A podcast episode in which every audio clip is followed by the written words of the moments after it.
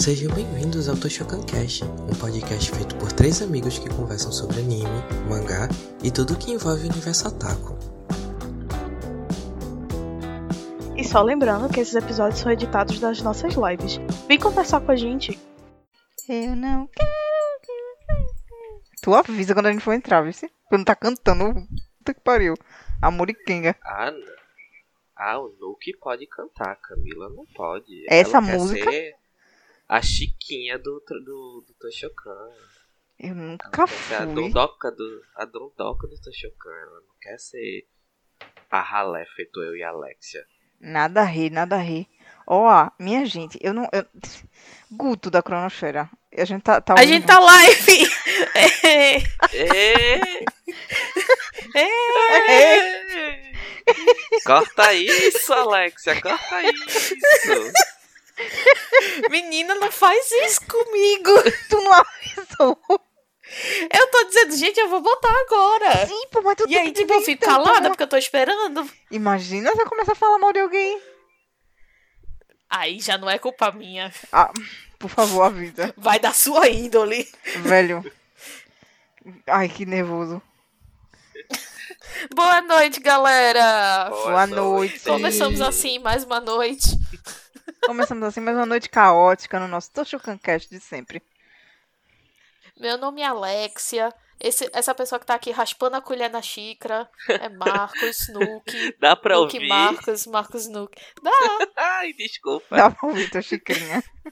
E o pior que eu afastei. Eu afastei o microfone bastante assim pra ninguém ouvir, que eu tô aqui só no, no, no assoprinho do café. Parece que tu tá na fazenda. Blilim, blilim, da vaquinha. O sininho da vaquinha. Desculpa, vou mexer ele aqui distante. Mexe devagar, tu fica batendo na xícara. Eu tô mexendo devagar, sua louca. Oxi. Você não fica entre mim e meu café não, boy, senão o pau come aqui na live. Ah, pois mexo. vamos. Vamos. E a nossa última Tochoquinha, a menina doida aqui. A outra que vos fala também. Chama-se Kami. Mi. Cami, pode chamar de Cami também. É, e somos o falei, Toshokan Cami. Cast, o, o- a sua dose caótica, quinzenal, de pessoas estranhas, esquisitas e bizarras, um bando de otaku cheiroso, falando sobre animes, mangás e cultura otaku.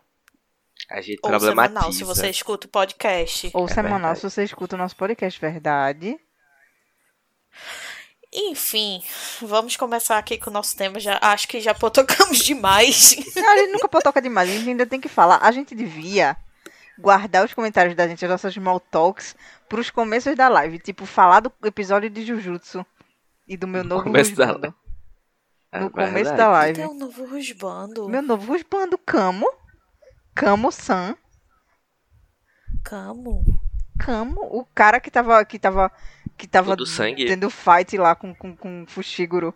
Ai, não, não acredito que tu gosta dele. Velho, ele tá fazendo aquilo pela mãe dele, ele é muito legal. Não. Ai, cara. Sim. Ma- Ai, assim, quê? em ca- Vocês estavam concordando caráter- comigo. Em character design, eu, realmente ele é um rasbando mesmo, não vou mentir. que Eu não sou trouxa, eu não sou cego. Mas Já tá vendo? eu não sei. Eu não Olha, sei, achei a personalidade. pedaço. É, mas eu achei a personalidade dele meio qualquer coisa. Ah, ele tá fazendo aquilo pela mãe dele. Ah, quero mais. Eu, eu gosto da Maki porque Mas ela eu tem um acho que vai motivo. mostrar. É por ela. É por ela. Ela quer ser a chefe por ela. Por ela. Pra chegar assim e dizer, tá vendo? Olha aqui Aquela uma pessoa que não tem poder de maldição nenhum. Conseguiu chegar só com minha força de vontade, minha beleza e umas porradas. Que também, É né? é Violência física foda, às vezes véi. ajuda. Muito bom.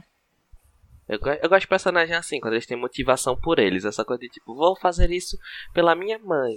Eu fico tipo, não. Mas eu acho, sabe, ficou muito subentendido de que vão destrinchar mais sobre ele. E isso é massa, porque eu gostei muito da motivação dele, eu gostei muito da, da a mãe dele era uma concubina e que ele não era para ele não é um herdeiro de fato, mas botaram ele pra ser um herdeiro porque não tinha, tipo, tem toda uma treta familiar envolvida. E aí eu fiquei tipo, interesting. Interesting, muito bom, não? É. Eu não sei, por algum motivo esse negócio de high society, de feiticeiros, não clicou pra mim, tá ligado? Ah, eu gostei. Eu- Só que ainda eu não foi aprofundado gosto. mesmo. Não, mas eu meio que entendo, porque querendo ou não, tudo nessa, nessa vida acaba existindo uma patotinha de famílias, certo? Né? O, os grupos empresariais que são feitos pela mesma família, e aí tem a família tal e tal.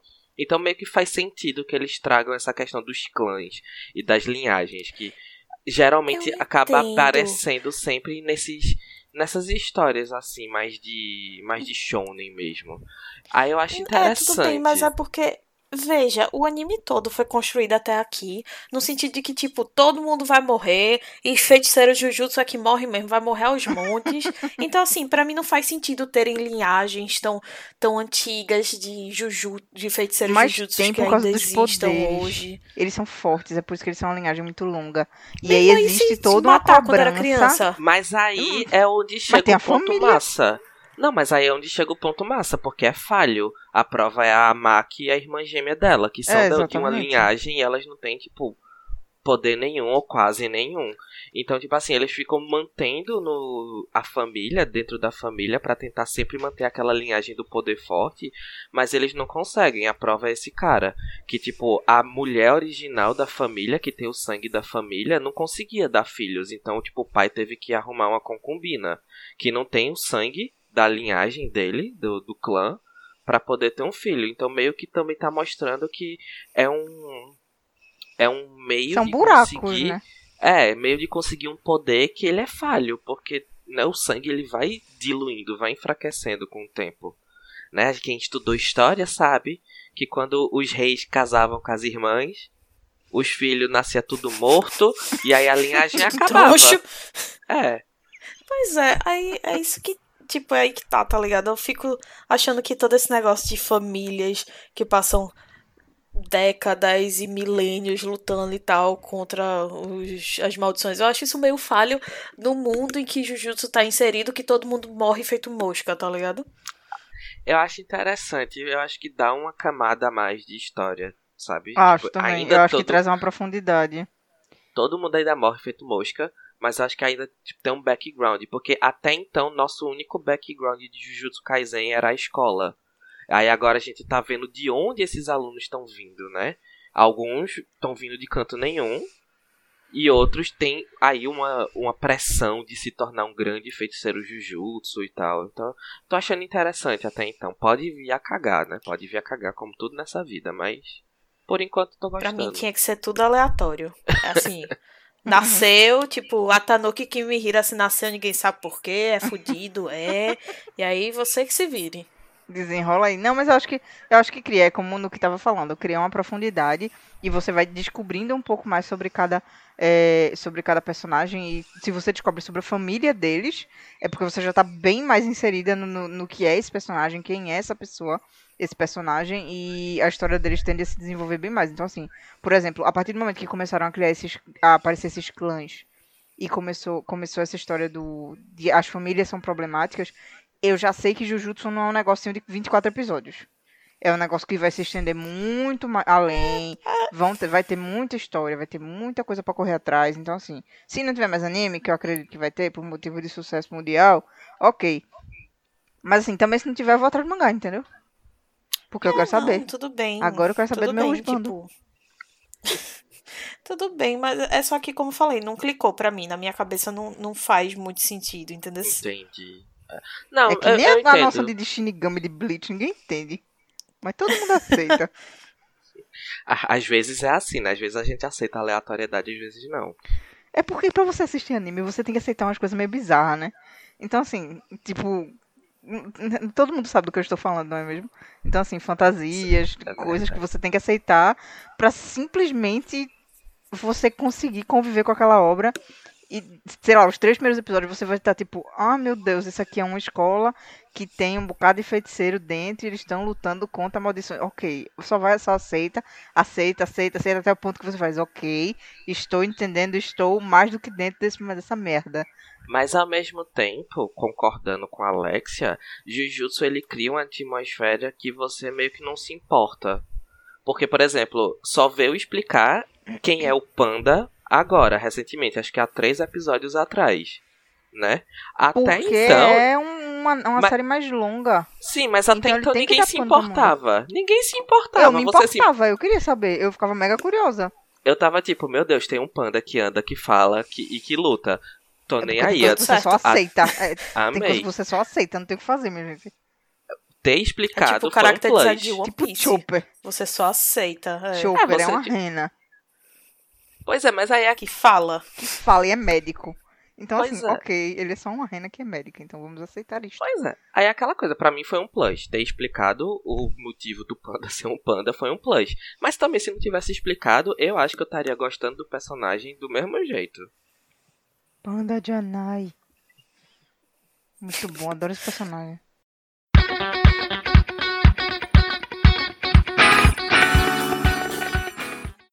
Podemos ir pro tema? Podemos. Ah, minha gente. Depois da potoca de Jujutsu cor- corriqueira, rotineira. É, rotineira que a gente sempre faz isso mesmo, todo mundo já sabe, tudo certo. Vai ter abertura hoje, Nuke. Musiquinha de abertura. Hoje não, hoje não. Não tá sentindo. Hoje eu não tô feeling, não. É porque eu, eu assisti um anime com tantas aberturas que, eu, que até fugiu da minha cabeça aqui cantar alguma coisa, né? Hum, vamos entrar no tema então. Um tema muito esperado por nós. É, né? Menos por Nuke, que foi forçado, acorrentado na cadeira pra assistir o anime. O que é um Eita. absurdo, mas tudo bem, agora você está oficialmente batizado. Parabéns, você é um otaku de fato. Calma, tô, tô 5%, falta 5% pra terminar de ser batizado. Não, mas assim, já foi, já foi. 95% otaku. É. Então, galera, no que finalmente assistiu, rufem os tambores. Full Metal Alchemist. Assim, galera, eu tô terminando a quarta parte, tô indo pra quinta, né, que é a última parte de Fullmetal. Mas já consegui pegar um background massa, né, de, de caráter, de desenvolvimento dos personagens. Eu, tô muito americanizado, só querendo falar palavras em inglês, tô gostando disso não. eu tenho que voltar às minhas raízes, né, de desenvolvimento dos personagens, de como a história é contada, de como a história é mostrada pra gente. Então acho que, que eu já tenho um, um background interessante pra conversar, né, hoje sobre, sobre o famoso dito cujo, o dito cujo Fullmetal, que desde os meus 14 anos a galera fala pra eu assistir. A E eu só vim, passagem, eu o só vim grande- assistir agora. o grande ritual pra você de fato se tornar um otaku. Se você não é otaku, se você se considera otaku e ainda não assistiu Ju- Jujutsu, não, gente, desculpa, Full Metal Alchemist, é bom começar. Pode começar Jujutsu pelo também começa. É, Começa, Jujutsu galera, começa porque é muito bom. E é curtinho, por enquanto tá curtinho, só tem 18 episódios. Não 64, igual Fullmetal. Fora a parte que o Brotherhood não mostrou. Putz, É, é, velho. mesmo. Leia o mangá do Fullmetal também, é muito bom. Muito melhor do que o anime, inclusive. Apesar de que o anime é muito bom também, mas Se você o mangá quiser, é ó, sempre o mangá. A obra pura, né? A obra pura é sempre a obra original, né? Que na maioria das vezes é um mangá, então... Mas eu achei o, o, o anime extremamente bem adaptado. O, assim, não o clássico não, porque o clássico ele terminou, o mangá ainda estava em andamento. O classicão, né, de 2003? Três. 3, 6, 3. 2003. Então, assim, ele, quando ele acabou, o mangá ainda estava em andamento, então ele não tem um final can, um oficial, oficial, real oficial, né, do mangá. Mas eu achei que a primeira parte do clássico que tinha no mangá foi muito, muito, muito, muito, muito bem adaptada. É, são assim feelings da infância porque eu era a gente era bem eu era bem nova na realidade quando eu assisti Fullmetal e aí eu assisti Tinha o só meus classicão 20 anos. não quando eu tá dizendo que eu tô velha é isso Amiga, Não. estamos todos, né? A gente tem praticamente a mesma idade. Então, se um tá velho, todos os três não hoje estão. sim mas na época eu era jovem eita canedo tá passando aqui na minha rua pera ok passou. Jovem com os meus 20 anos. Então, eu era jovem criança. E aí eu assisti aquilo e me impressionava muito, porque é como a gente tava falando, é, que é um anime que era diferente de tudo, né? Ele era diferente de, sei lá, de tudo que a gente já tinha assistido. Foi um anime que realmente me fez entender a seriedade de animes. E de, né, de ser uma um- de serem de ser uma obra séria. De fato. Então assim, é isto. Fullmetal é muito bom, velho. Assistam. Bom, antes de a gente falar, assim, da, do, do acontecimento da década, né? o que assisti na FMA pela Real. primeira vez na vida, depois dos seus 40 anos de existência. Verdade. Assim, eu queria perguntar pra tu, Cami, como foi que tu chegou em FMA? Como foi que tu conheceu FMA? Eu conheci FMA é, por causa de um canal chamado Animax, que na época era passava na TV, era um canal de TV a cabo, de TV fechada.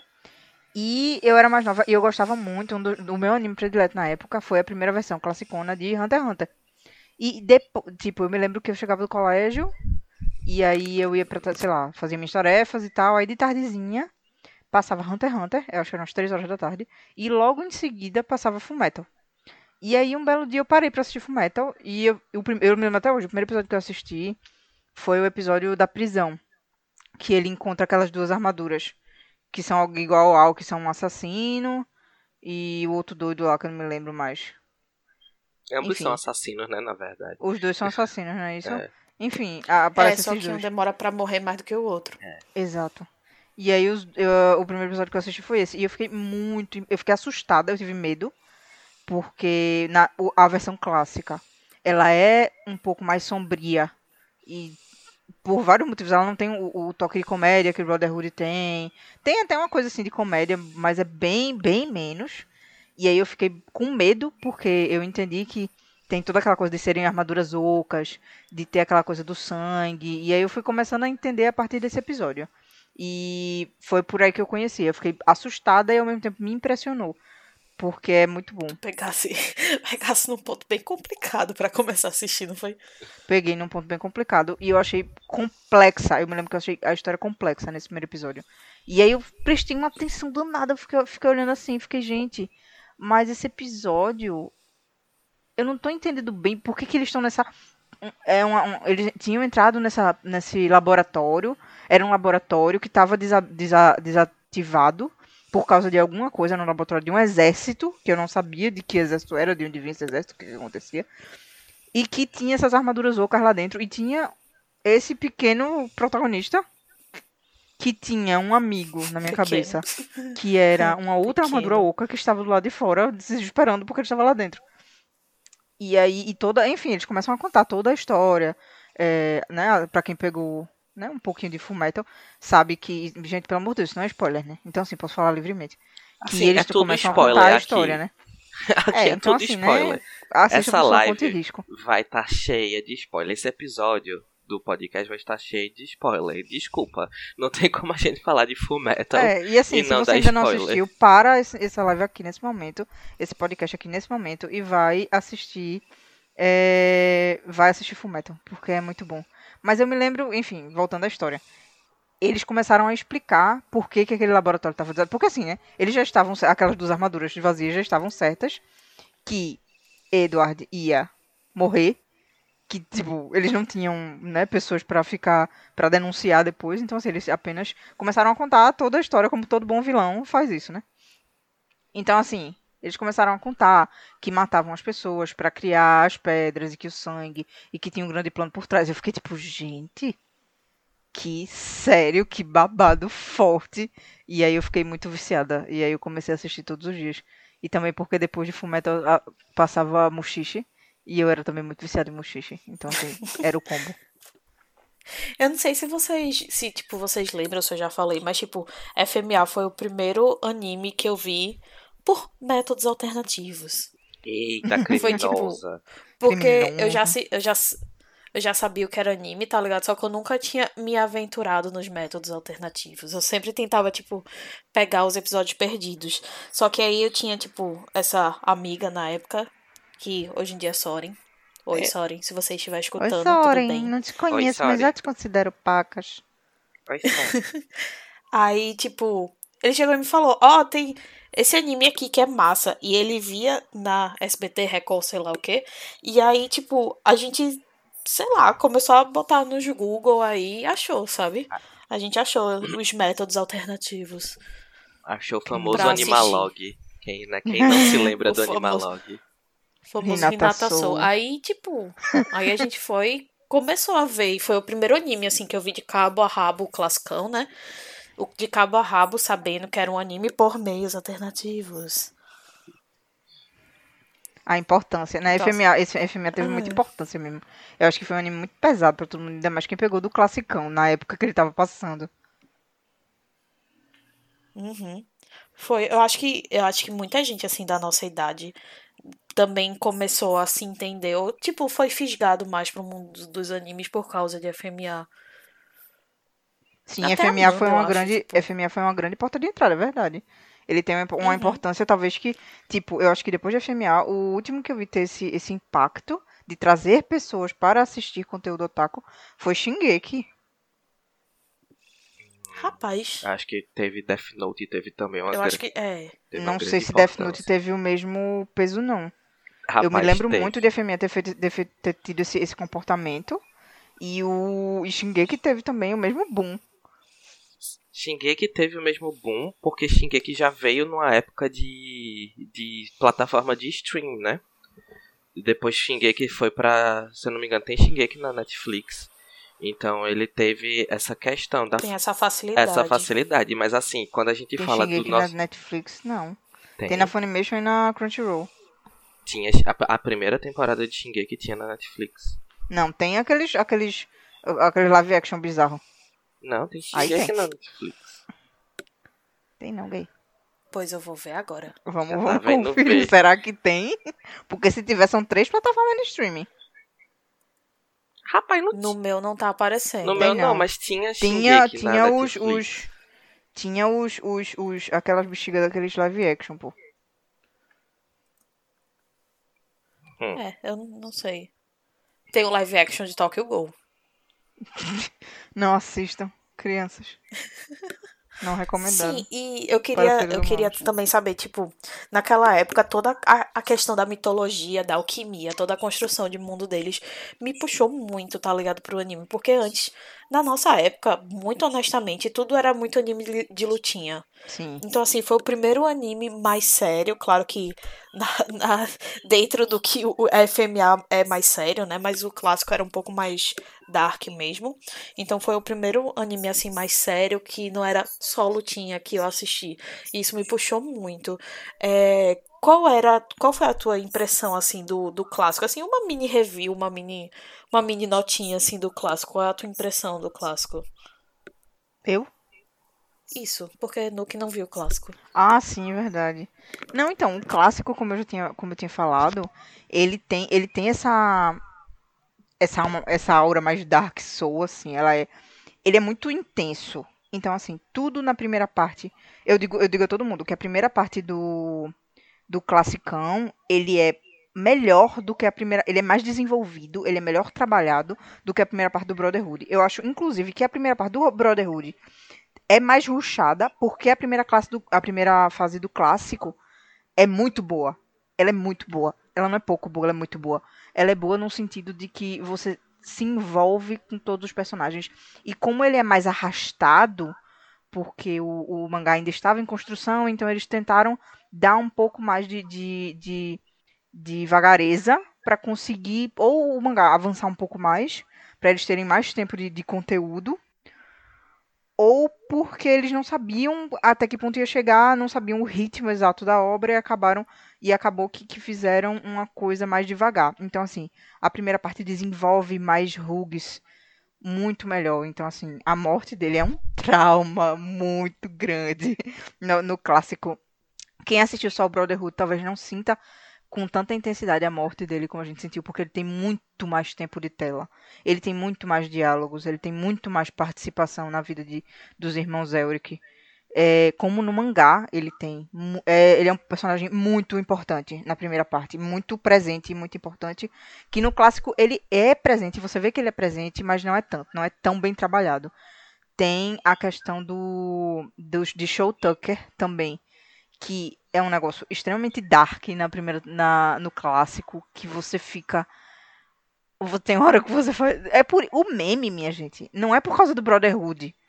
O meme de Show Tucker do Dia dos Pais não é por causa do Brotherhood, é por causa do clássico. Porque, tipo, todo dia. Vocês sabem que meme é esse, né? Que eu tô falando. Todo dia dos pais a galera faz, tipo, ah, feliz dia dos pais, tipo, Show Tucker. Porque no, no clássico, ele é muito, muito, muito, muito mais trabalhado.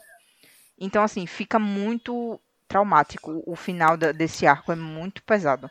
E aí, assim, pra um. É porque esse arco, esse arco no, no Brotherhood, parece que eles são só dois episódios. É tipo, É. o negócio todo é dois episódios.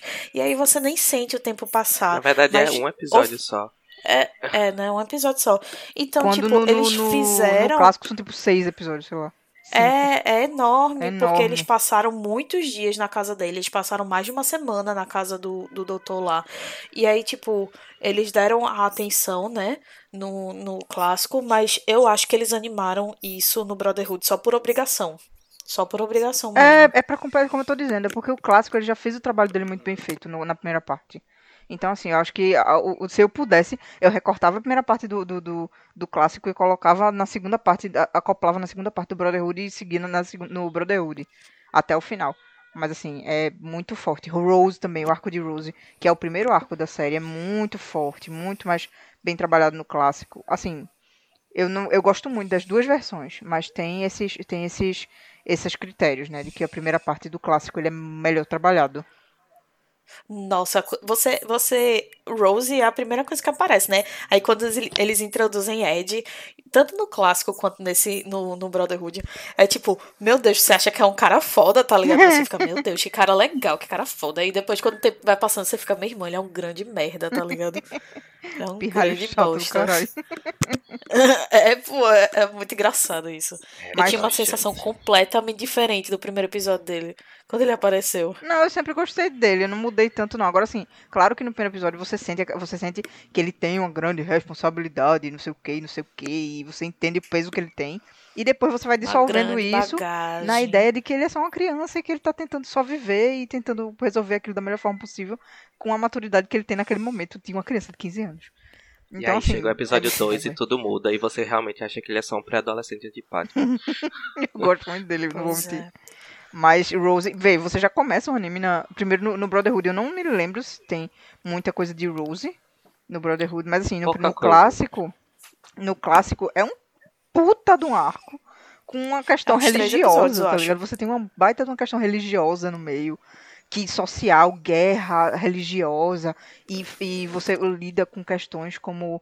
é, como idolatria religiosa. É bizarro, velho. É muito pesado o clássico, o começo do clássico. Sim, e tipo, a gente tem, observa, né, que é uma coisa muito comum no início dos anos 2000, assim, eles só inventarem uma, o- final da obra, tipo, inventarem por, pra enrolar porque tá fazendo sucesso. Então, assim, a FMA fez sucesso, eles chegaram num ponto que não conseguiam mais enrolar muito, porque senão eles iam esticar uma história que não tinha, e aí eles só começaram a inventar, tipo, não, vamos aqui inventar bizarro. um final.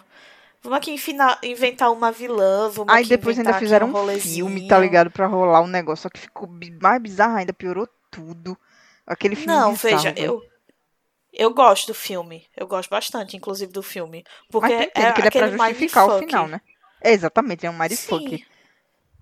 O final é um mindfuck completo, assim, você fica, meu Deus do céu, o que aconteceu, meu Deus?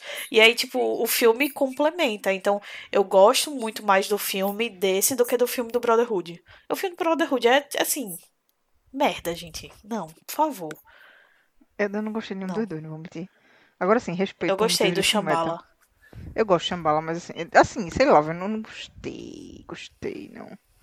Mas enfim. Sabe, porque, tipo, gente, no final, Ed vai para o mundo da gente, fica sem alquimia, vai com o pai dele, ficam os dois lá, muito putos, na Alemanha nazista. E aí, tipo, Sim. eu acho muito massa porque a Alemanha nazista realmente tinha registros de, tipo, pesquisar alquimia e ocultismo e não sei o que, e uma coisa se encaixa muito bem com a outra, sabe? É muito bem escrito, isso é verdade, isso é um fato. É. Muito bem trabalhado essa questão da o final do narrativa. clássico. Essa a narrativa do filme e o final do clássico casa perfeitamente. É muito bem feito mesmo. Hiro Marakawa, te amo. É, porque é tipo como se fossem mundos paralelos e eles são muito parecidos, porque a Mestriz realmente é totalmente baseado numa Alemanha nazista, pré-Segunda Guerra, pré, tipo, pré-merda batendo ventilador. É totalmente isso, tá ligado? E aí, tipo, depois eles vêm pra cá, que é uma coisa que é igual, mas é diferente, entendeu? E aí, tipo, tem uma ciência que é mais avançada, mas ao mesmo tempo não tem alquimia, e aí, tipo, são paralelos, entendeu? E eu acho isso massa do filme. E eu acho isso massa É. do clássico. É, É. uma coisa que a gente nunca vai ter do, do Brotherhood, mas que, enfim, o Brotherhood tem outras coisas que são melhores, né? Porque realmente aquela vilã do clássico não, me desce. véi. Ela é Não me completamente desconexa ali. Ela não, não ela não, não- sei lá, ela não, não orna com nada do que tá acontecendo ali. Aí entra na questão dos homúnculos, só que aí bagunça muita coisa do que já tinha sido construído dos homúnculos. E aí você fica. Ruim, Raimo, o que, que está acontecendo? É cansativa, tipo, Ui, botaram um foco, muito foco nele, muito foco, tipo, não, eu faço o que eu quero, eu pego as minhas mulheres, vou me embora, troco de Exatamente. mulher e você fica aí, não sei o quê. E aí, é muito, é muito estranho, velho, é muito É, estranho. não faz muito sentido, não é legal o final do clássico. Então, assim, não é legal. Assista, tipo. Não, o final é, o final sim, que eles ficaram separados, eu acho massa isso, mas a questão é que a vilã não é boa, nem o Hohenheim. Raimo. O Hohenheim faz muito mais sentido no Brotherhood. Faz muito mais sentido no Brotherhood, muito. Toda a história dele que você. É mais linear, entendeu? Ele não aparece. Sei lá, eu sinto que é, no clássico, que faz mais, bem, mais tempo que eu, que eu assisti, tá? Mas eu sinto que ele é, ele é muito mais distante no clássico. E ele começa a aparecer muito mais pro final. E de uma forma não muito explicada, fica aquela coisa sempre um mistério envolvendo ele. E no Brotherhood não, no Brotherhood ele é muito mais real. Ele tem, tem realmente, tipo, fazem de fato uma explicação de quem ele foi, o que é que ele fez, porque que ele saiu de casa, o que, que aconteceu com o diabo do Hohenheim.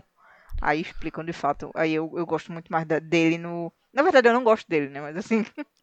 eu entendo muito mais o personagem no, no Brotherhood do que no clássico. No que você tem algo a acrescentar. A única coisa que eu tenho a acrescentar é que é, a questão da galera falar que o, o início do Brotherhood ele é muito mais rápido e tal, você, como uma pessoa que nunca tinha assistido Full Metal, você também consegue sentir que é muito mais rápido, que é muito mais corrido.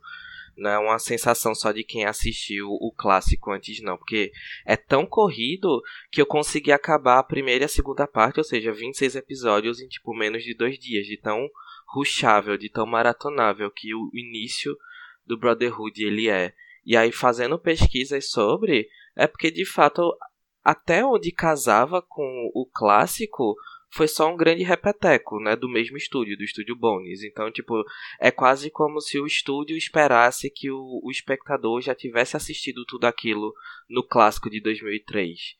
Né? Ele não tava é quase como se o estúdio não tivesse pensando muito nos novos nos novos como é que eu posso dizer? Nas novas pessoas que fossem começar a acompanhar o anime, porque é tudo tão ruchado que realmente você fica tipo demora um pouco pra você que tá começando a assistir o Brotherhood agora clicar com a história, se identificar com a história de tão ligeira que ela é, assim no início. Sim, é, é muito ligeira.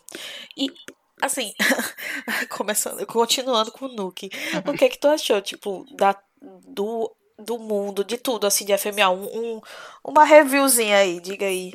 Agora que Por você enquanto. finalmente assistiu. Finalmente Não, por enquanto não, definitivo. Definitivo, né? Então, Creu. é...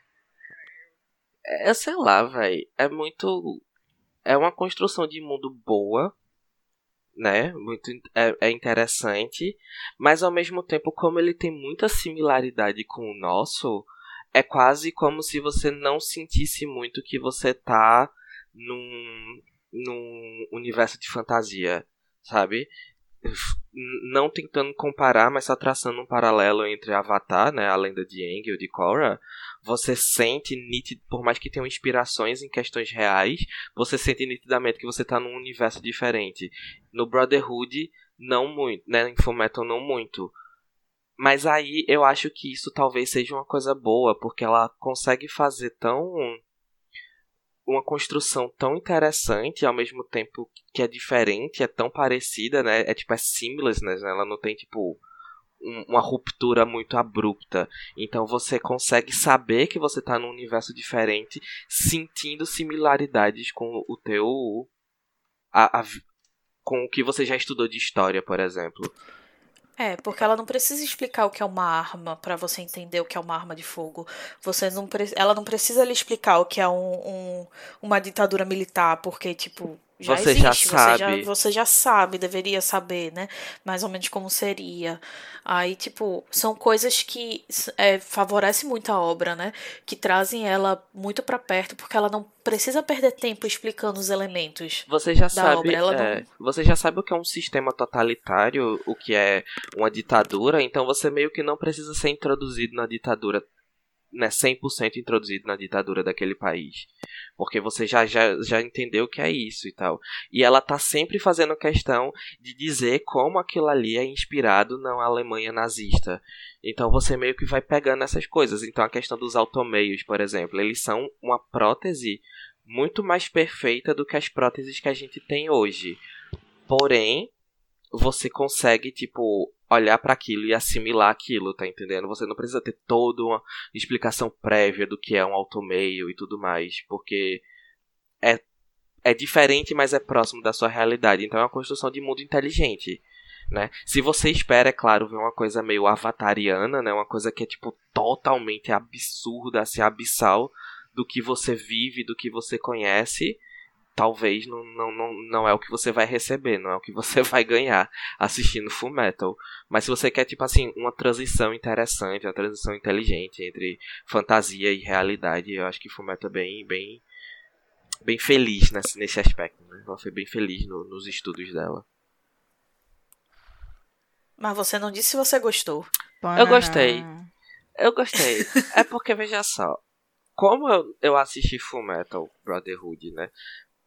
Única e exclusivamente pra essa live, né? Pra esse podcast, eu já até comentei isso, que eu assisti com um olhar, tipo, 10 vezes mais crítico do que já é o meu olhar natural, né? Quem acompanha a gente sabe que eu sou o chato do rolê, então eu tava 10 vezes mais chato no rolê. E aí é aquela coisa, o olho já tava muito doutrinado pra ir no que eu não gosto. Não digo que eu tava indo para pro erro. Às vezes tinha erro, mas não tava indo necessariamente pro erro, mas tava indo diretamente pro que eu não gosto, porque eu já tava com um olhar muito crítico. Mas eu gostei da construção de mundo. Eu não sei, quando a gente pensa no anime de fantasia, a gente pensa que vai ser levado totalmente para um outro lugar. E como eu não fui 100% levado para um outro lugar, você às vezes fica meio tipo, nossa, será que isso foi satisfatório? Mas é uma construção de mundo muito muito, como é que eu posso dizer? Ela é muito Completa. Não era completa a palavra que eu queria. Ela é consistente, ela é muito consistente do início até o final. Então, tipo, só isso é o suficiente pra eu, ficar, pra eu gostar do rolê, ficar satisfeito, é. Isso é verdade. A construção de mundo que Arakawa cria, apesar dele ser muito parecido com, com o nosso, é, são tipo pessoas comuns vivendo num, no mundo comum. E apesar de ter todo o elemento fantástico e de fantasia e inveja e monstros e uma, uma galera meio bizarra e homúnculos e tal, ele consegue ser muito consistente. Tipo, você nunca é desconectado, nunca passa a ser o foco como se fosse uma coisa muito comum, aqueles monstros, aquela, aquela fantasia, aquela magia, a, a coisa fantástica, ela é sempre tratada como uma coisa fantástica e à parte. Tanto é que você tem sempre um personagem lidando com um convívio comum e mundano, tipo, normalmente é um Inri. O Inri tá sempre, tipo, indo trabalhar em algum lugar com pessoas normais, fazendo coisas normais. Você tem sempre Rosenbu fazendo, tipo, vovó, Pinaco por ali, fazendo coisas normais da vida normal. Ou então até o Roy Mustang no, no, no escritório dele lá, tipo, sendo galinha, ligando para mulher dele lá. Você tem sempre. Plotando a destruição mundial. Tudo É, assim, coisa tudo assim, corriqueira coisa do dia a dia. E ao mesmo tempo você tem outro plano sempre, com uma coisa fantástica e doida acontecendo. E aquilo é sempre tratado como um- uma coisa muito escondida. Tipo, é, é pequeno diante de toda a guerra, todo o drama social, político que acontece na série, né? É Então, bem interessante isso. Não, pra mim não é muito bem por aí que vai o caminho, não. Eu vou falar uma coisa agora que eu acho que vocês vão ficar assim, é sério, na moral. Mas a minha coisa favorita em Full Metal é o fato de que quando eles vão ligar pra alguém, eles precisam falar com a telefonista primeiro. o que, Porque que é a gente tá- do que isso? Porque a gente tá falando de, tecnicamente, 1904, sabe? Então a gente É tá genial, falando, tipo. tipo... Então, pra mim, é um detalhe que ele passa muitas vezes desapercebido, mas que ele é muito inteligente. Porque, por exemplo, a Winry, pra mim, é uma das personagens que mais destoa desse universo que, que a Arakawa criou. Porque ela tá numa cidade que é tipo a meca dos automeiros e é tudo muito moderno ali e tal. Porque meio que Fullmetal transita entre um steampunk, mas ao mesmo tempo o, a era do, do carvão ainda, né? Pós-revolução industrial ainda. Então, quando mostra a Winnie trabalhando, é quase como se eu tivesse me desconectando daquele mundo que tá tão bem feitinho ali, sabe? Eu meio que não gosto muito quando vai para pro lado da Winry, não. Tanto que as roupas dela são, tipo, muito diferentes se você for comparar com as roupas dos outros personagens, sabe? Então, eu, acho não que ela dá uma, tanto isso, não. Ela dá uma destoada pra mim. Mas, por exemplo, quando você tem a cena em que o, o Hughes vai, tá, vai morrer e ele precisa fazer uma ligação, ele morre porque antes de fazer a ligação ele precisa falar com a telefonista primeiro. Né? Então isso mostra os empecilhos que a tecnologia daquela época ainda enfrentava. E isso é tipo, eu acho que isso é uma transição muito inteligente. Porque, por exemplo, se a gente for pegar a Kuroshitsuji, que tá tecnicamente na mesma época, eles têm telefones portáteis dentro do carro. E eles ligam assim diretamente pra pessoa. Que é uma coisa que, tipo, te destoa completamente do universo Da que época. tá inserido ali. Então, pra mim, essas coisas são muito mais. é, esses pequenos detalhes que muitas vezes passam desapercebido para as pessoas, pra mim é o que é mais interessante, sabe? É o que é mais inteligente na obra.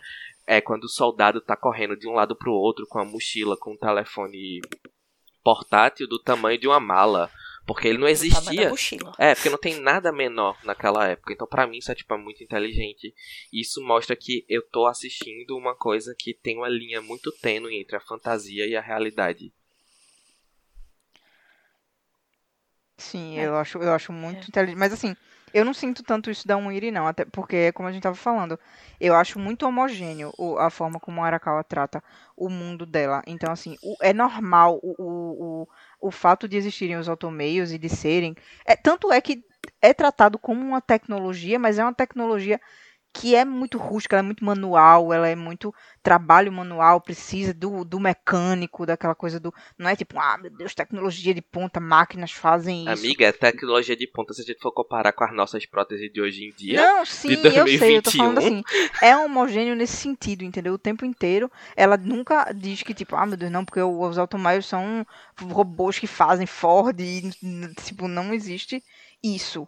Existem as pessoas, os mecânicos de automeios, que é tipo você construir um móvel, sabe? Tipo, você construir um- uma cadeira, um, um- assim, né? Quanto melhor a cadeira, melhor, quanto melhor o designer da cadeira, melhor, quanto mais as peças forem encontradas, o material, ela tem que estudar qual é o material mais resistente, tem aquela coisa do material de gelo que vai para as, as muralhas de Briggs que não pode ter ser Mas aí o é onde ferro normal. destoa muito, porque, tipo, você tá lá numa cidade de 1904, numa suposta Alemanha nazista e tudo mais, e aí você vai pra cidade onde a Winry tá trabalhando, com letreiros super coloridos e tal. É como se você fosse, tipo, levado 100% pra um lugar totalmente diferente no futuro. Não, no futuro tanto, porque- imaginário, mas no futuro nosso, tipo 2003, 2004. Em Tá todo momento da série, ela, ela, ela, ela trata os automeios e Rush Valley como uma coisa muito próxima. Então, assim, desde sempre ela faz, ah, meu Deus, o meu sonho é ir pra Rush Valley, porque Rush Valley é a cidade moderna. É a cidade onde os automeios acontecem, onde eu posso estudar. É tipo, como se fosse a cidade grande pra eles, entendeu? E aí é a cidade moderna, a cidade grandalhona, a cidade que tem a tecnologia maior. E aí, assim, isso é muito homogêneo nesse sentido, sabe? De que ela é o sonho dela, ela sabe, ela fala que é uma coisa muito diferentona, ao mesmo tempo que quando chega lá é tipo mecânicos. Não achei homogêneo, não. Achei que essa parte me, me tirou um pouco da experiência de estar em 1904. Fiquei meio. hum. Eu não sei, às vezes eu sinto que o automail é tipo uma desculpa pra fazer a Winnie ser um pouco mais importante, tá ligado? Peraí, Porque, pô, tipo- o braço e a perna dele são de alto meio. Como assim? Então, exatamente. Uma desculpa pra fazer ela ser mais importante. Eu nunca entendi porque só ela podia mexer, na verdade. Até hoje eu não entendo. Eu, eu achei que era tipo qualquer Hum, mecânico Porque ela é podia. muito boa. Não, é porque, veja, os automails, meio que pegando esse gancho de Camila, o que ela quer dizer é que os automails são meio que trabalhos de artesãos. Hum. Então, É. assim, o artesão não vai mexer numa obra, numa estátua, numa pintura de um outro artesão, entendeu? Porque Exatamente. só o artesão que fez entende a minúcia do automail de cada pessoa, entendeu? Eu acho isso meio conveniente demais. Justamente pra Ah. ela entrar em cena. Porque, por exemplo, o, o, braço dele tá todo estraçalhado. Ele não pode ir no mecânico assim só de emergência, só pra tipo, ficar um pouquinho mais usável. Sabe? Não, ele precisa fazer toda uma viagem. Uma pirraia precisa fazer toda uma viagem. E, tipo, quando eles estão em Rush Valley, até as roupas das pessoas são mais modernas. São, tipo, roupas que a galera usava no início dos anos 2000, sabe? Se você for comparar com as roupas das cidades mais. Não, nem diria interiorana, a própria capital, tá entendendo? Então, eu fico. É, é, Rush Valley pra mim é quase como se fosse um ponto fora da, da curva. Do que ela criou tão redondinho. Pessoal de Xing usa roupas tradicionais que a galera usaria na China de 1904, sabe? Mas. Rush Valley Ling, não. melhor personagem. É tipo, a guria tá usando uma calça de camuflagem, uma camisetinha. E aí eu fico meio tipo. Sabe, ela tem aquela pirraia que roubava. Ela tem um canhão no joelho dela. No joelho. E aí, quando eles estão em Briggs, eles ficam surpresos porque eles estão vendo um tanque, porque o tanque é a tecnologia de ponta. Aí eu fiquei tipo meio assim. Ô, gente, o que. Ô, pera, não, calma. O que tá acontecendo aqui? Sabe, eu acho que Rush Valley é tipo meio. Não sei, ele me tira da experiência. Tanto é que eu detesto quando aparece Rush Valley. E aí eles estão lá em Rush Valley eu fico tipo, nossa, saiam daí. Vocês estão. É, não, concordo. Eu também não gosto muito dessa parte da Winnie, não gosto muito dessa parte de Rush Valley. Tipo, eu, acho, eu gosto de algum dos aspectos do Automail, por exemplo, essa coisa de Briggs eu acho inteligente, tá ligado? Eu gosto de, por exemplo, ah, é. É essa coisa do artesão, né, que faz o automail e é uma coisa que ajuda as pessoas, papapá. Mas assim, eu acho que a, a parte história da Winnie mesmo me tira muito. Ah, eu gosto muito, eu gosto bastante dela. Vou mentir. Acho ela uma personagem muito legal. Porque Sim. ela é. Como é que eu posso dizer? Ela não é padrão. Ela, ela não é tipo aquela menina frágilzinha, sabe? Tipo, padrãozinha, que os caras do show nem saem por aí pra desbravar o mundo, não sei o quê. Não, ela tem as, as ambições dela. E assim, ela só vai, tá ligado? Ela tá vivendo e ela, ela se preocupa, ela considera família, ela, ela tem um carinho muito grande, ela ama os, do- os dois irmãos como se fossem, né? Pessoas muito próximas dela, de, criadas desde a infância. Mas ao mesmo tempo ela tem as ambições dela e eu acho massa que, tipo, ela, eles vão pra vida deles, fazer a vida deles fora. E ela vai estudar, ela vai pra, vai pra Rush Valley estudar, vai atrás de, de crescer com, na, na, nas automeios dela, no trabalho dela. Acho muito legal o fato de vovó Pinaco ser um mulherão da porra, sim, porque ela é uma baita de uma velha que, que é super independente, super legal e ensina isso pra Winnie. E Winnie tem todo aquele plot da família dela ter sido ter ido fazer aquele trabalho em estival e ter acontecido o que aconteceu, mas eles foram, eles tomaram essa iniciativa bem, sei lá, né? Eles foram quase voluntários, eles foram quase não, eles foram voluntários, né? Na, na a Cruz guerra. Vermelha chegando em Chival. Exatamente, eles foram quase a Cruz Vermelha, chegando em estival. Mas assim, é, quando tem, quando a- tem a primeira parte de Rush Valley, a Winnie ela mesmo fala que tipo, ela quer estudar e ser uma melhor mecânica porque ela tá vendo os irmãos Elric fazendo o melhor deles. Então, tipo assim, não é como se o impulso de querer se tornar uma mecânica melhor tivesse partido 100% dela. Tá ligado? Eu acho Aí eu que passa, porque ela é sempre, ela tá sempre estudando. Mas Ela tá ela disse que ela entendeu? quer ser... Mas ela disse que ela quer, tipo, ser pupila daquele cara lá por, por conta dos irmãos. Então fica tipo assim, ela diz. Ela abre a boca e diz. Então, assim, fica meio, meio complicado. Principalmente quando você coloca a Winnie em, do lado de outras personagens femininas dentro do universo de Fullmetal. E aí você percebe o quão ela tá sempre em função deles, sabe? É, Dona Flor e seus dois maridos fica bem pra trás mesmo. A avó dela. É, eu preferia que a avó dela fosse a mecânica dos meninos, porque a Dona Pinaco é muito mais dedo no vocês sabem ontem gritaria. tá ligado? Vovó Pinaco representa minha avó. Exatamente. A Winnie não. É foda. Mas não é que eu desgoste dela, né? Não é de todo mal. Mas também não é de todo bom, não. Eu gosto muito dela. Eu Agora eu não. gosto muito das mulheres dessa, dessa- desse negócio. Dessa, desse anime, velho. Izumi e Olivier Mira Armstrong. São minhas duas esposas. Olivier Mira Armstrong. Mulherão do caralho. eu queria, tipo, queria falar de outra coisa também. Tu, Kami. Hum, Tu, Kami, Eu. ó Kami, a budista, a pessoa zen, a Lascou. nossa pessoa filósofa de altas filosofias. Namastreta. A namastreta. A- a- Namastê, Exato, a- a namastreta. É, o que é que tu tira de filosófico? Porque a gente sabe que essa obra, que é FMA, né? Ela tem, tipo, várias mensagenzinhas sendo deixadas ali por trás, que você, tipo, fica meio que refletindo, que você... Que, assim, às vezes você pode até dizer que é na cara, mas que faz você pensar. Eu queria, tipo, saber o que é que tu enxerga de filosófico mesmo em FMA. Ó, tem várias coisas na realidade que FMA ensina, e, e não é segredo pra ninguém que FMA é um- uma, uma obra que trata de muitas questões, como a Alexia falou agora, né? Trata de muitas questões filosóficas, muitas questões religiosas, traz de tudo, né? Sociopolíticas, traz muitas lições, traz muito tapa na cara, muito tapa de luva murro com soco inglês e muito tapa de luva de, de né? De seda, tipo, as lambidinhas. Mas eu acho que o que mais chama atenção é o fato de. Não sei como é que eu posso dizer. Não sei como é que eu posso dizer isso. Peraí que eu tô pensando. Eu acho que é muito como a gente. Como o vídeo lá do Meteoro. Tem o vídeo do Meteoro, mas é porque ele é muito focado no, naquele episódio, né? Do, do, do treinamento deles na ilha. Ichi Wazen Zen Waichi. Que é aquele, aquela grande descoberta de que o um é o tudo, o tudo é o um, e que a gente é igual a uma formiga para o universo, e que o, o ciclo nunca acaba, tudo. Eita, Caneda está passando pela minha rua. Vocês estão ouvindo? Sim, a gente Enfim. tá ouvindo. Mas eu acho que tem, tem muita coisa em FMA. Eu acho muito legal aquela. Aquelas, tem várias passagens na realidade em FMA que ele, ele trata muito da relação alma-corpo. Né? Então, o alma, a alma, o karma e o corpo. Ele tem muito essa relação em várias passagens.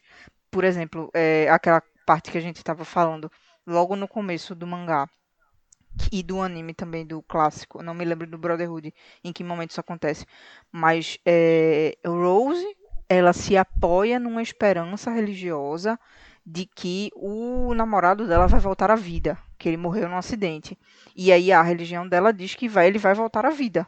E ela idolatra, ela faz de tudo, ela vai atrás, ela doa a vida dela inteira para aquele, aquele, aquela crença dela, aquela esperança dela. E torna aquilo uma obsessão, uma idolatria. Ela idolatra aquele cara, o. né? O. Esqueci o nome O dele, de da cidade de Liol, aquele velho. O, né, o, o grande o pastor lá, grandão. Ela idolatra aquele cara e o cara, no final das contas, é um grande um charlatão. Ed e Al acabam destruindo tudo por terra. E aí ela olha pra ela e faz, tá, e agora? No, no que é? Aí ela dá um grande discurso. Na realidade, ela não, ela não só senta e chora. Ela dá um grande discurso em Ed, depois que eles desmentem todo o plano do cara. E que é basicamente tipo, ó, os seres humanos, é, eles precisam de ter alguma coisa em que se apoiar, porque senão a gente afunda. E vocês me afundaram. E agora? O que é que eu faço? E aí Ed vira pra ela e faz, ó, você tem duas pernas pra andar.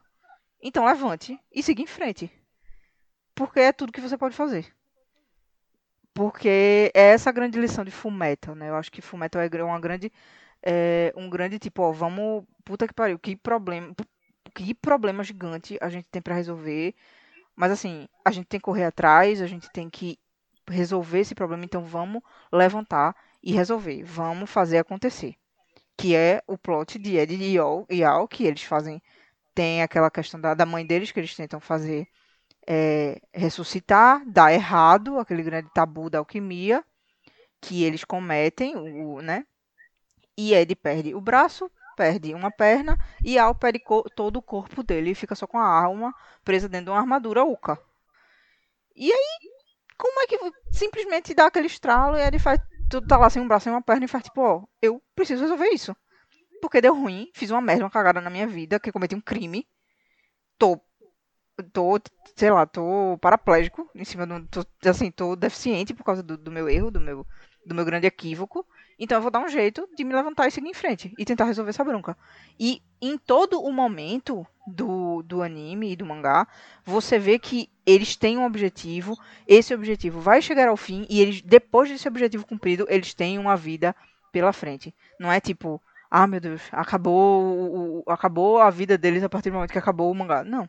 É só tipo, não, pô, a, a gente tem que recuperar o corpo de Al, tem que recuperar a perna e o braço de Ed e seguir a vida da gente. É só um levantar e resolver este problema. Eu acho que essa é a grande lição de, de Fullmetal.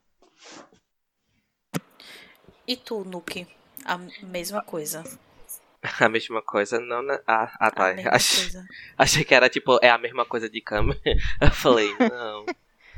é, então, eu concordo com o Kami, mas o que é mais latente para mim, assistindo o Brotherhood, é o caminho do meio sabe? É o caminho de que, tipo, toda vez que mostra algum personagem que é 100% aficionado com alguma coisa, sempre dá um ruim. Seja porque a pessoa se apegou 100% na religião, seja porque a pessoa acha que a alquimia é a verdade e a vida, seja por o poder, enfim, é sempre equilibrar todas as coisas. Porque essa a filosofia de a troca equivalente está permeando o anime não só na alquimia, mas também nas relações interpessoais. Então, né, você não pode pegar mais do que o mundo tem para te oferecer. E, tipo, quando você tem esse estado de, de obsessão, é quando você tenta pegar mais do que você não só consegue segurar, do que o que a realidade tem para te dar. Então, o caminho do meio é o que a, a filosofia que assim eu tiro de Fullmetal, né? O, o, o equilíbrio, saber equilibrar as coisas e tipo a humildade de perceber que né, a verdade ela tá em diferentes aspectos e diferentes pontos de vista, inclusive é, dentro mandado... de você. Uhum.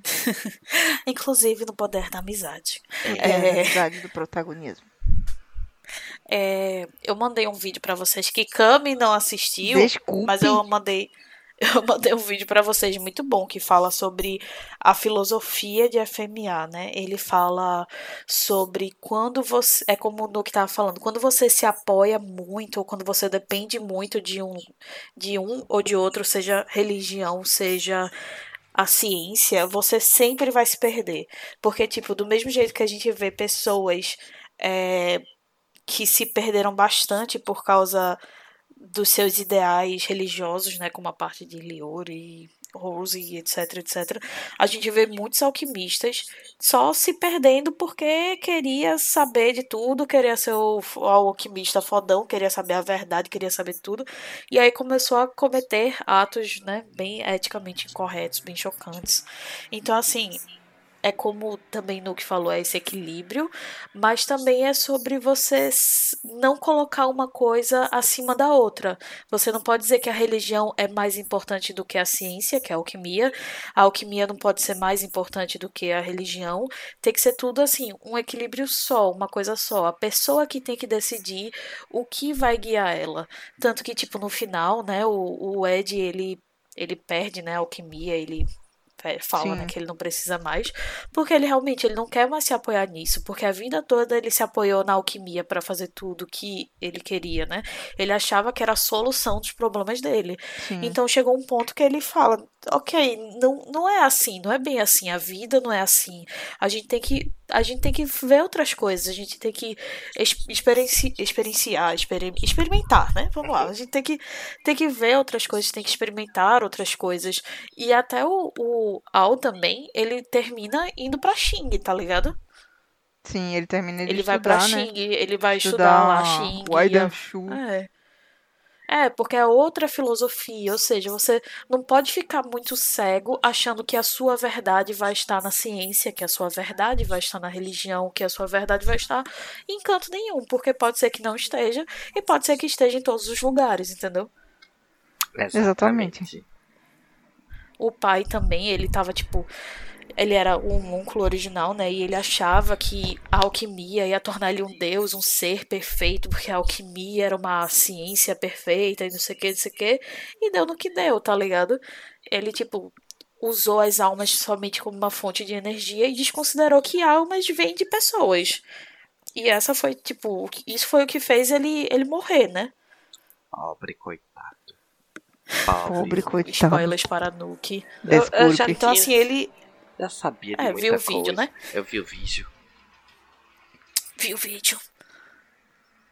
Mas era isso, tipo, eu, esse vídeo é muito, é muito interessante. Tipo, eu mostrou assim coisas que eu não tinha pensado antes. Eu acho que isso é muito legal de FMA, tá ligado? Você pode passar, tipo, 7, 8, 10, 15 anos e eu acho que você ainda vai achar alguma coisa, falando alguma coisa que, tipo, alguém falando alguma coisa que você não tinha pensado antes sobre FMA. Sim. Vai estar sempre surgindo alguma coisa nova, porque eu não sei como ela conseguiu colocar tanta coisa naquele anime, não sei. Não sei como, porque é multifacetado, ao mesmo tempo que você tem a, a saga dos irmãos, né, que supostamente é a principal, você também acompanha muito a parte do Scar. Você tem essa partezinha da, do Scar com a Winry, né? E você também tem toda a questão dos militares, que é um plot toda a parte que, tipo, Sim. quando eu era menor eu não entendia. Verdade. É verdade, esse negócio dos, dos militares e da, Do da questão o política o da golpe coisa. militar, tá É ligado? um golpe militar. É um golpe é um militar. golpe militar que tá acontecendo. É. E quando você percebe, quando você é mais velho, que você entende o que, que tá acontecendo, você faz. Oh my god. O que, que, que errado, tá ligado? Que tá acontecendo. E que é tipo uma coisa. É tipo, o plano maior, quando você é mais novo, você, você se atente, você se atenta muito à questão de que eles estão procurando o braço e a perna deles e que tem aquelas lutinhas, porque eles precisam resolver, tem os homúnculos que estão tentando in- interceptar aquilo, né? E aí, é quando você cresce, você faz, então, galera, é um pouco maior a questão, o buraco é mais embaixo. O buraco é um pouco eu mais embaixo. Eu acho que em cada época que eu assisti FMA, barra li um mangá, barra clássico, barra etc., eu me envolvia mais com alguma parte Também. da história. Tipo, Também. da primeira vez foi a parte dos irmãos, porque era uma coisa muito próxima a mim, era um, era um objetivo que, tipo, era para mim era muito entendível. Era tipo, a gente fez merda e a gente quer só voltar a estaca zero, Sim. entendeu? Então, assim, era, era uma coisa muito visível pra mim.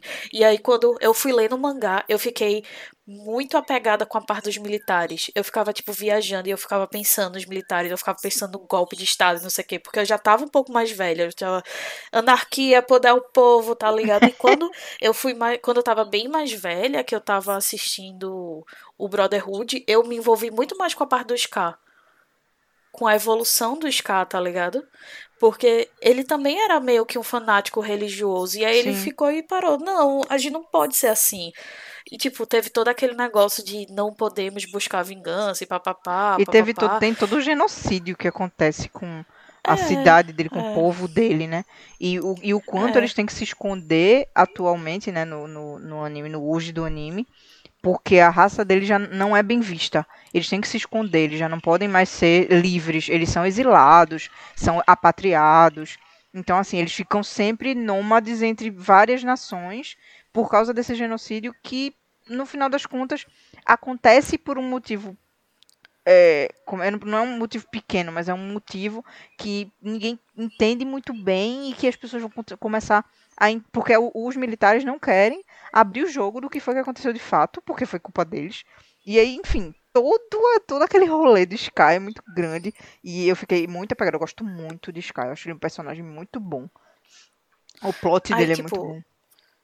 Eu, eu não revejo anime, né? Eu não, não, re- não reassisto anime, mas como FMA foi uma obra tão única que, tipo, teve o clássico, o mangá e o Brotherhood, eu realmente vi o negócio três vezes. E realmente, das três vezes, eu tirei coisas diferentes das três, tá ligado? Também, também. Gosto bastante e recomendo Ruris.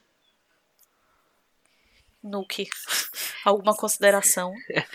Ah, então, eu acho que eu teria tido experiência muito mais prazerosa com Full Metal se eu tivesse assistido lá atrás, na época que todos os meus amigos estavam assistindo e estavam falando, assiste! E eu não vi. Mas assim, é tão. Tanto Fullmetal como Cowboy Bebop, como Promise to Neverland, como Gurren Lagann, são animes que eu já ouvi de diversas fontes diferentes, internet, amigos, que eram tipo assim, animes muito bons e que você precisa assistir. E eu Tu nunca nunca soube assistiu Gurren de- Lagann? Não, tá vendo? É isso Sério? que acontece. É por isso que eu não falo das minhas coisas, minha gente. É por isso que eu sou.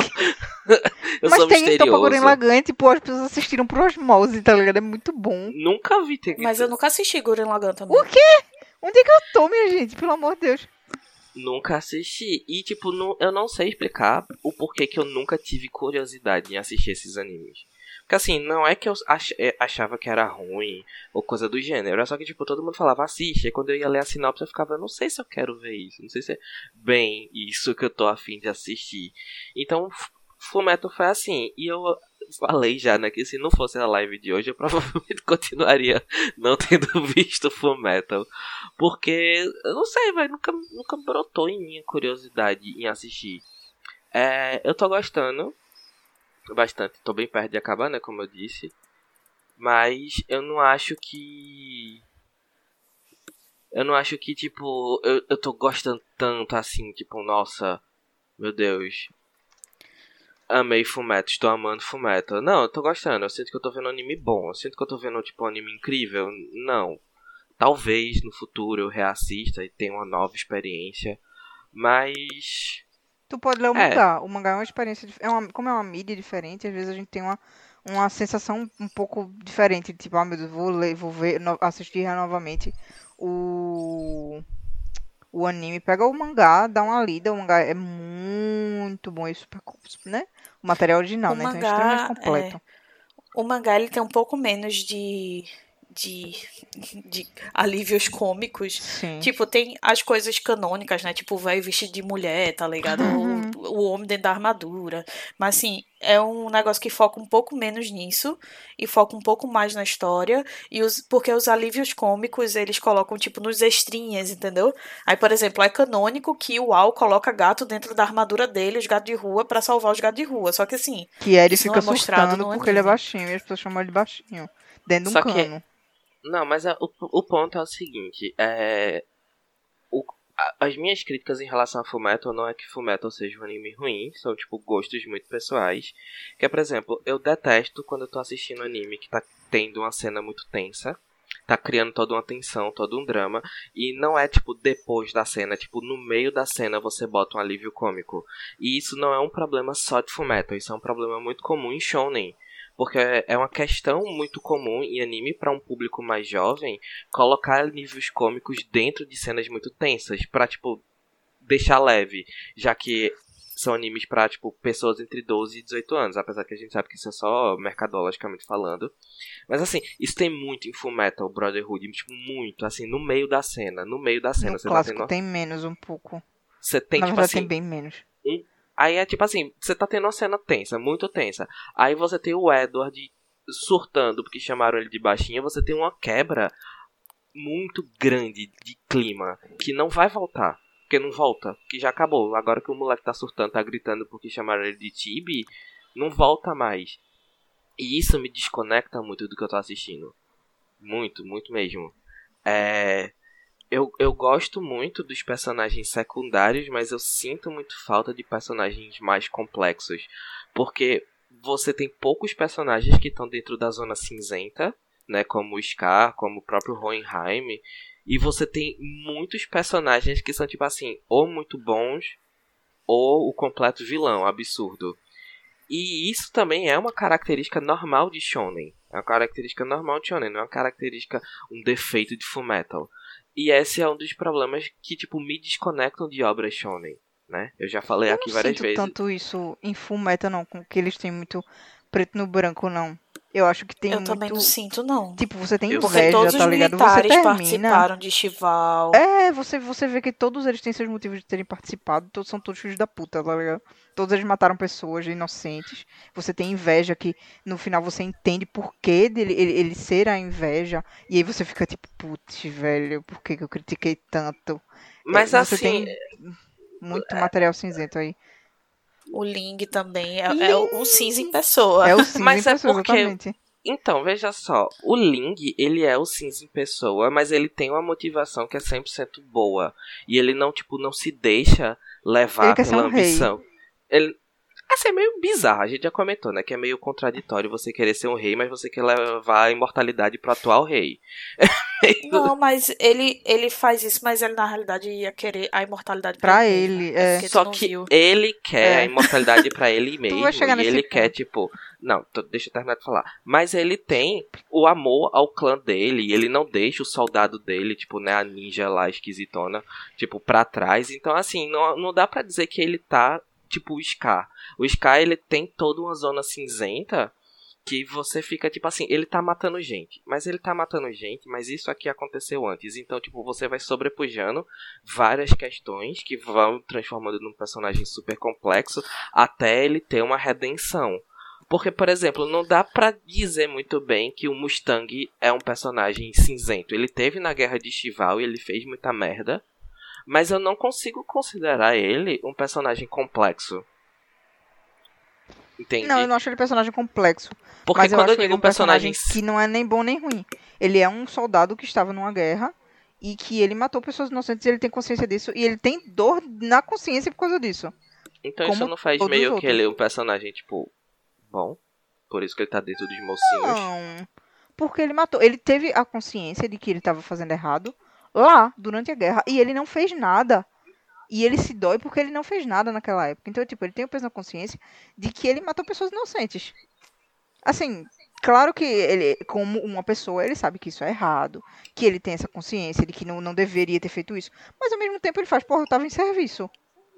Eu tava em serviço. Eu tava trabalhando, matei pessoas inocentes, mas eu tava em serviço. Aí eu tô com dor na consciência.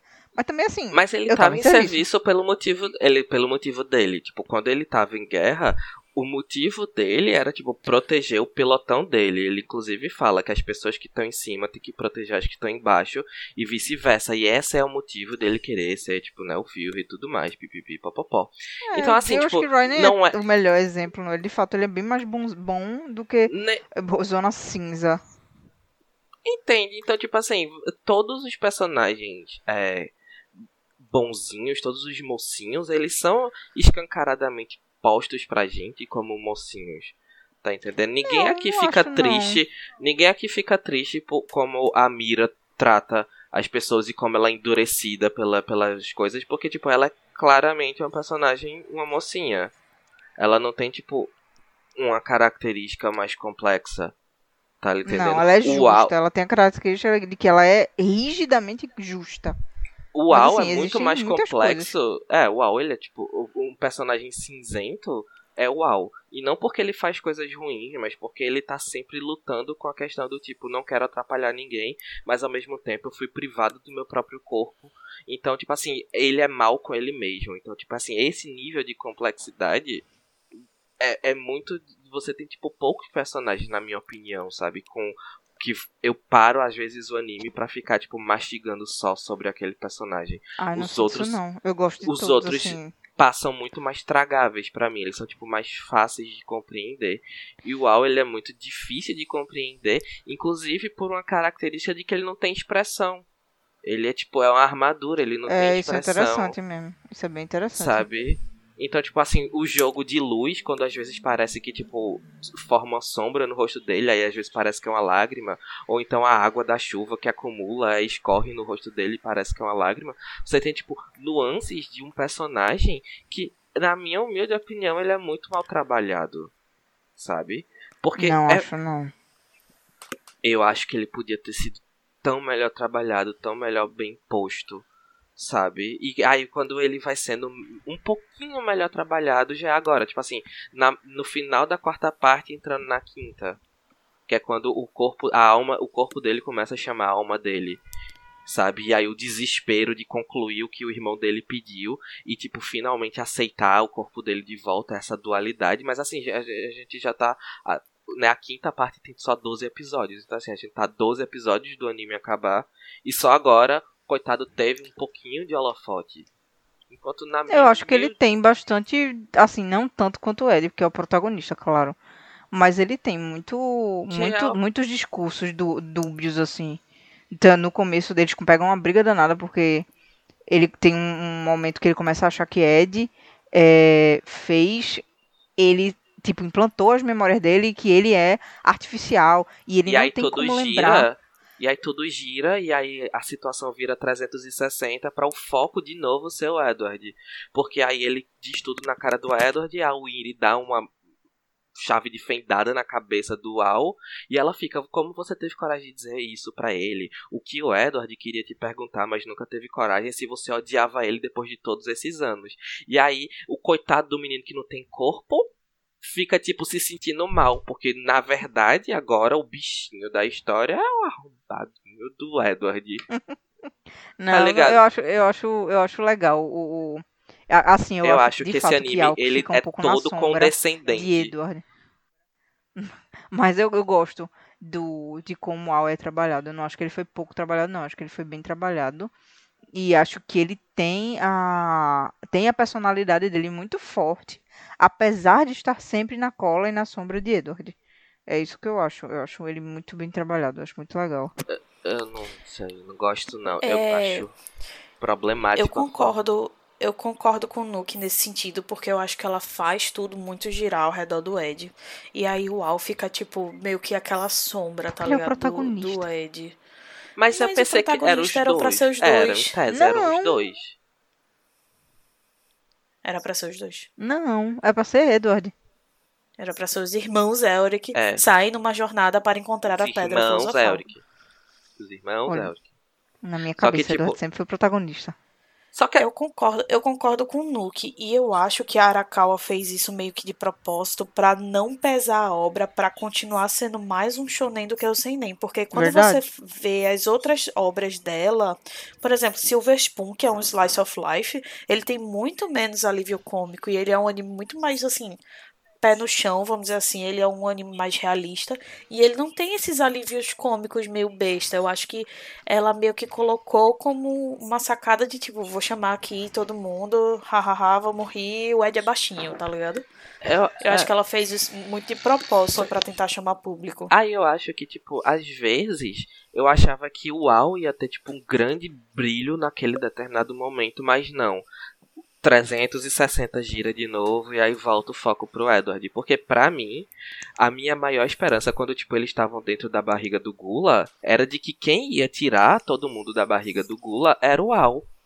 Porque ele tava indo conversar com o pai, né? O, o primeiro Quem é que tira mesmo que eu não lembro mais? O próprio Edward, O Edward. ele, ele se Ah, tá. re, re, reco- recoisa. Esqueci o nome. Enfim, é tipo, Ele se, se, refa se teletransporta. Pronto. ele teve uma epifania enquanto ele estava sendo comido pela inveja. É tipo assim, é- ele, ele- ele literalmente foi uma epifania, não tem outra palavra pra aquilo, minha gente. Foi Deus ex machina. Foi uma epifania. Enquanto o Al tava no, no centro ali da, da cidade, de cara com o pai, né, o primeiro dos homuncos, eu fiquei, meu Deus, isso, meu filho, você vai brilhar, você vai fazer a coisa certa. Não, não vai. Não fez.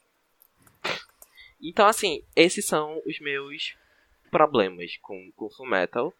Mas, em suma, eu tô gostando. Faltam só 12 episódios pra acabar, mas suave na nave. Tu vai acabar?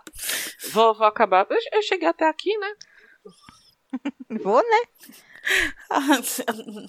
o segundo tempo, aos 45 minutos do segundo tempo. Cheguei aí, até não, aqui. não né? vou terminar, não. Já fiz muito isso na minha vida, mas vou terminar. terminar. Gente, a minha consideração final é que assim, assistam FMA e não se apeguem tanto à sinopse de que, tipo, são dois irmãos nessa jornada maluquinha, indo encontrar a pedra filosofal, se metendo em várias encrencas. Tipo, é bem mais do que isso.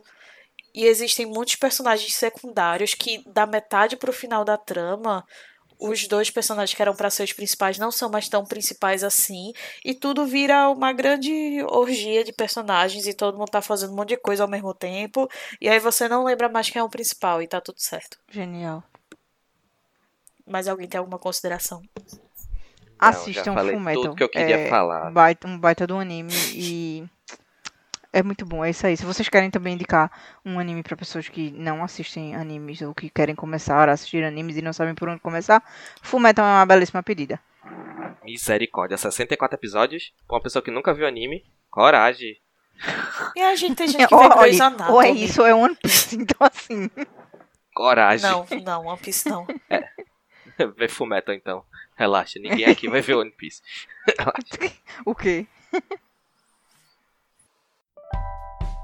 Esse foi o Toshokan Cast. Obrigada pela sua presença aqui com a gente hoje. Quer participar das nossas conversas ao vivo? Segue lá nas redes sociais e fica sabendo sobre os próximos episódios lá do Twitch. O Toshokan Cast também está no Instagram e no Facebook. Até mais!